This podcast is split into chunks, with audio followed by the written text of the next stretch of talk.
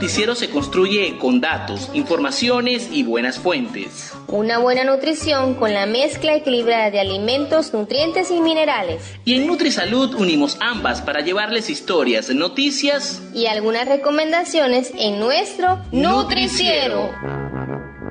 Los pollitos dicen, dicen pío pío, cuando tienen hambre, cuando tienen frío. La manzana se pasea por la mesa al comedor. No me piques con cuchillo, pícame con tenedor. Un día yo a la África fui y me encontré un bello animal. Y era un elefantito y era muy bonito. Y al son del elefantito escuchamos el nutriciero. ¡Qué alegre, qué emocionante! Nuestros niños y niñas, alegría en su máxima expresión. Hola, ¿cómo están? Desde este preciso momento, sean bienvenidos y bienvenidas al nutriciero del proyecto NutriSalud de la Asociación Civil Uniandes. Hoy hablaremos de nuestros gigantes chiquitos. Amigo, querido, gigante, chiquito, cuánto amor, cómo te quiero, hijo mío. Maneras de hacer un buen nutriciero dice informaciones que nutran. Invitados realmente especiales. Una mezcla de contenidos e historias que inspiren. Ok, lo tenemos. Es momento del invitado de la semana.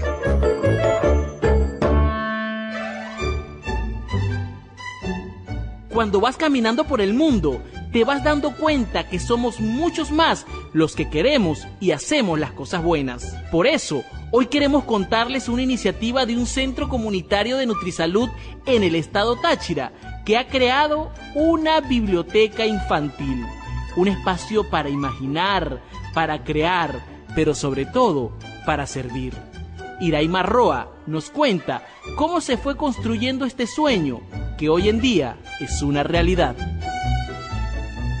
Esta idea surgió primeramente por la importancia que tiene la lectura, el universo de conocimientos que podemos obtener a través de la lectura. Pero además, cuando comenzó la pandemia, observé muchos niños que se mantenían en un ambiente de ocio, inquietud, sin saber qué hacer, jugaban a ratos, peleaban otros ratos y además vinieron las tareas asignadas en su escuela y estos niños no cuentan, la gran mayoría, con el acceso a Internet y tampoco con muchos libros, lo que les dificulta la realización de estas actividades. Entonces el sueño que tenemos es que a través de la lectura podamos conseguir que estos niños le tomen amor, amor al conocimiento, amor a temas importantes. Y todo esto lo podemos lograr a través de actividades complementarias para que ellos se sientan eh, con diversión, se sientan alegres al leer. Podemos apoyarnos con actividades como eh, dramatizaciones, teatro, danza, la música, la poesía. Ladrillo a ladrillo se hace una casa. Y si juntas las ganas con acciones, se materializan las cosas. Pero, ¿Qué piensan los niños de esta comunidad en el estado Táchira de esta biblioteca? Mi nombre es Ángel Moisés Rivero Olivero. Tengo siete años de edad.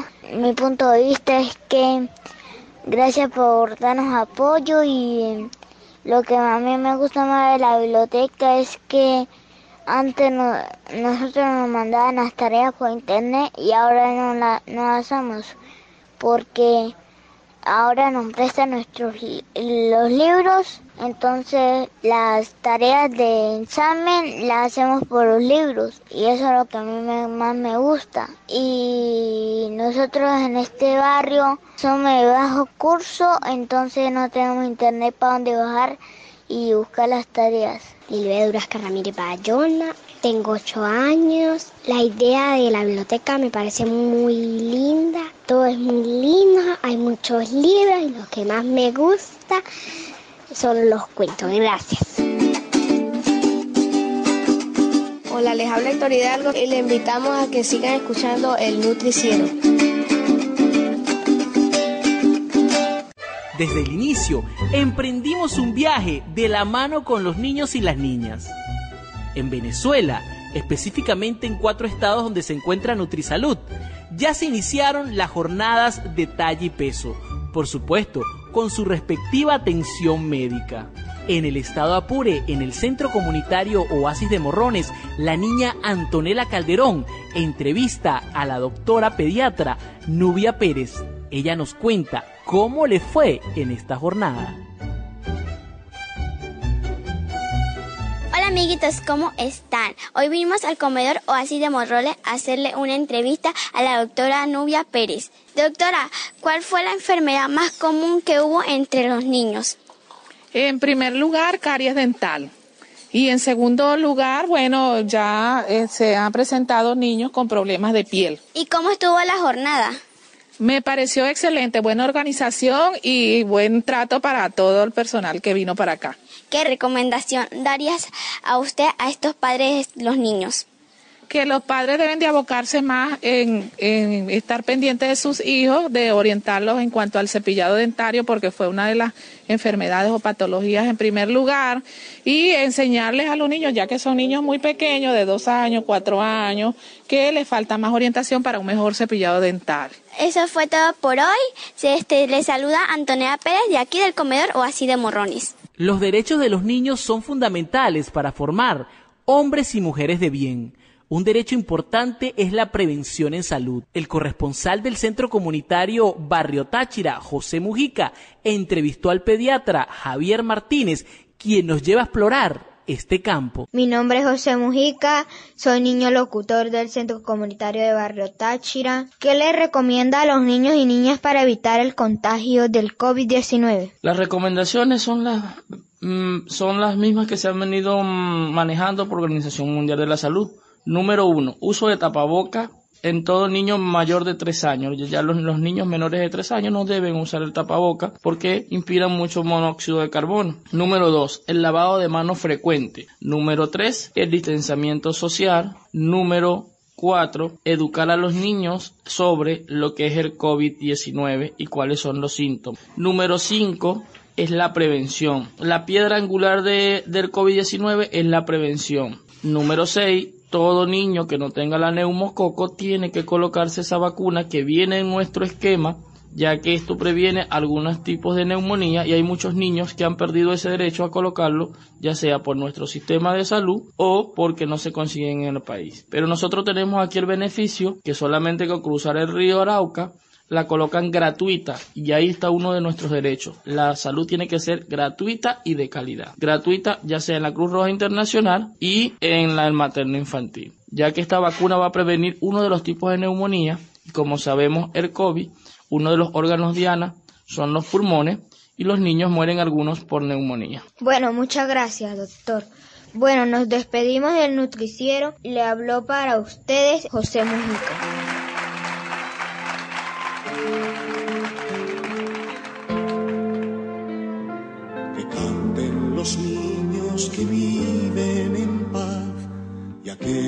Que sufren dolor. Que canten por esos que no cantarán porque han apagado su voz. Yo canto para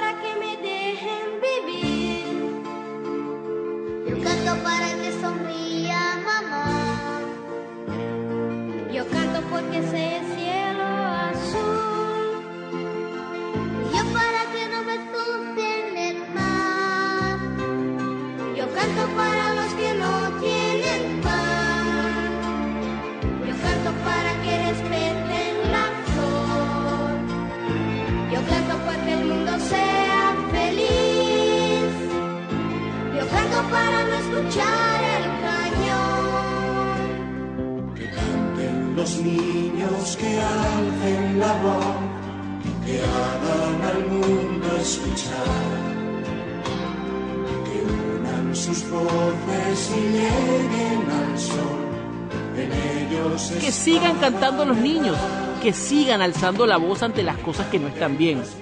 Gracias José Luis Perales por regalarnos este fragmento de esta canción.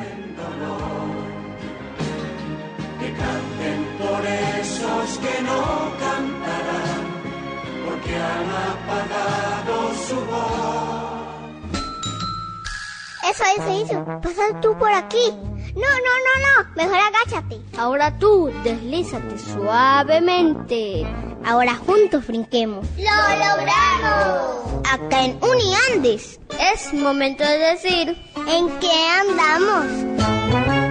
Feminizando ha sido bandera en defensa de derechos humanos acá en Apure. También ha contribuido en la prevención del abuso infantil. Verónica Venegas nos dice en qué anda feminizando. Hola, mi nombre es Verónica Venegas y en conjunto con una compañera de Feminizando la Defensa de los Derechos Humanos, estamos llevando a cabo una serie de talleres dirigidos a niños y niñas, donde hablamos acerca de la prevención del abuso sexual infantil. Mediante dinámicas, canciones y juegos, les enseñamos a los niños pasos para cómo actuar en frente de alguna situación de abuso sexual infantil o cómo descifrar quiénes pueden ser nuestros agresores. Entre eso les enseñamos a los niños que muchas veces los agresores están dentro de nuestro hogar y fuera de nuestro hogar. Y además les decimos qué deben hacer si se sienten en presencia de un agresor. Y son tres simples pasos. Gritar que no, salir corriendo y pedirle ayuda a un adulto de confianza. Y es así como desde nuestra comunidad colaboramos a que todos los niños y niñas puedan saber cómo prevenir el abuso sexual infantil. El fortalecimiento comunitario también le da fuerza a nuestra niñez. El proyecto Fénix en el estado Apure ha ido impulsando a los emprendedores de estas comunidades. Carlos Contreras nos dice en qué anda Fénix. El equipo de Uniandes Fénix Apure ha iniciado sus actividades en las comunidades Llano Alto y Merecito 2. Capacitación en talleres de oficios en estas comunidades donde los participantes han puesto pues, de manifiesto el conocimiento que se les ha impartido. La señora Mayoris Martínez dio gracias al equipo Fénix y al, por el aporte y por el éxito de la Oespoferia presentada a través de las redes sociales y que fue para ella todo un placer. De la misma forma, se han venido presentando los talleres en las diversas eh, comunidades. Hoy, con gran éxito, de nuevo se toman la formación, talleres de oficio en las comunidades. Gracias al equipo FENIS, gracias a Uniandes, estamos en nuestras comunidades dando los talleres de formación, capacitación para nuestros participantes. Hoy Antonella nos trae una receta mmm, deliciosa para esta temporada, una receta especial para los niños y las niñas. Entre sabores y saberes, Antonella nos presenta uno de nuestros mayores placeres. Cocinero, cocinero, enciende bien la candela y prepara con esmero un arroz con habichuela. Vamos a preparar una rica receta de jalea de mango. Los ingredientes son mangos verdes y azúcar. No les doy las cantidades porque puede ser de su preferencia. La preparación es, se pone a cocinar los mangos con suficiente agua. Una vez que la concha de los mangos se abra, se le apaga el fuego. Dejamos que se enfríe. Se retira la concha, luego se pasa por un colador. Se coloca la pulpa en una olla con el azúcar. Se deja al fuego revolviendo continuamente. En 30 minutos se retira y se pasa por un molde de vidrio. Y la dejamos que se enfríe y a comer. Se ha dicho, mmm, qué rico. Esta fue toda la receta del día de hoy. Cocinero, cocinero, enciende bien la candela y prepara con esmero un arroz con habichuela. Las caries han sido un enemigo por muchos años, un enemigo silencioso de los niños y las niñas. Hoy nos estrenamos con la nutricionista Karina Delgado, del estado Táchira, en los NutriTips. Las caries se producen como consecuencia de poca higiene bucal y una dieta rica en azúcares y almidones, produciendo ácidos que atacan los dientes y no los dañan. Hoy les contaremos cómo podemos prevenirla. Deberíamos evitar golosinas y bebidas azucaradas como los refrescos. Así como cepillarnos los dientes después de cada comida. Deberíamos de cepillarnos los dientes antes de acostarnos también y al levantarnos.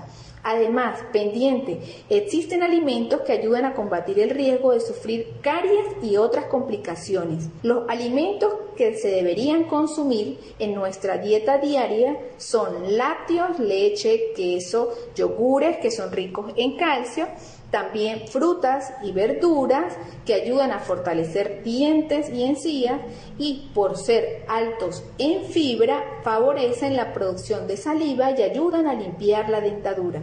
Los huevos nos aportan fósforo y este, al igual que el calcio, ayudan al correcto mantenimiento de nuestros dientes. Y llegamos al final del nutriciero. Hoy queremos hacer una pausa para agradecer a toda esa cantidad de niños y niñas que hacen posible que este programa, El Nutriciero, llegue hasta sus hogares. Ángel Rivero, Alexandra Vilera, José Mujica, Antonella Calderón, Lilibet Bayona y también agradecemos a la doctora Karina, a la doctora Nubia, al doctor Stinfen, al doctor Javier y a todos aquellos que hacen posible a través de su compromiso que este programa, que este podcast llegue a sus hogares semana a semana. Por acá se despide Delso Gómez. Esto ha sido el nutriciero de Nutrisalud de la Asociación Civil Uniandes.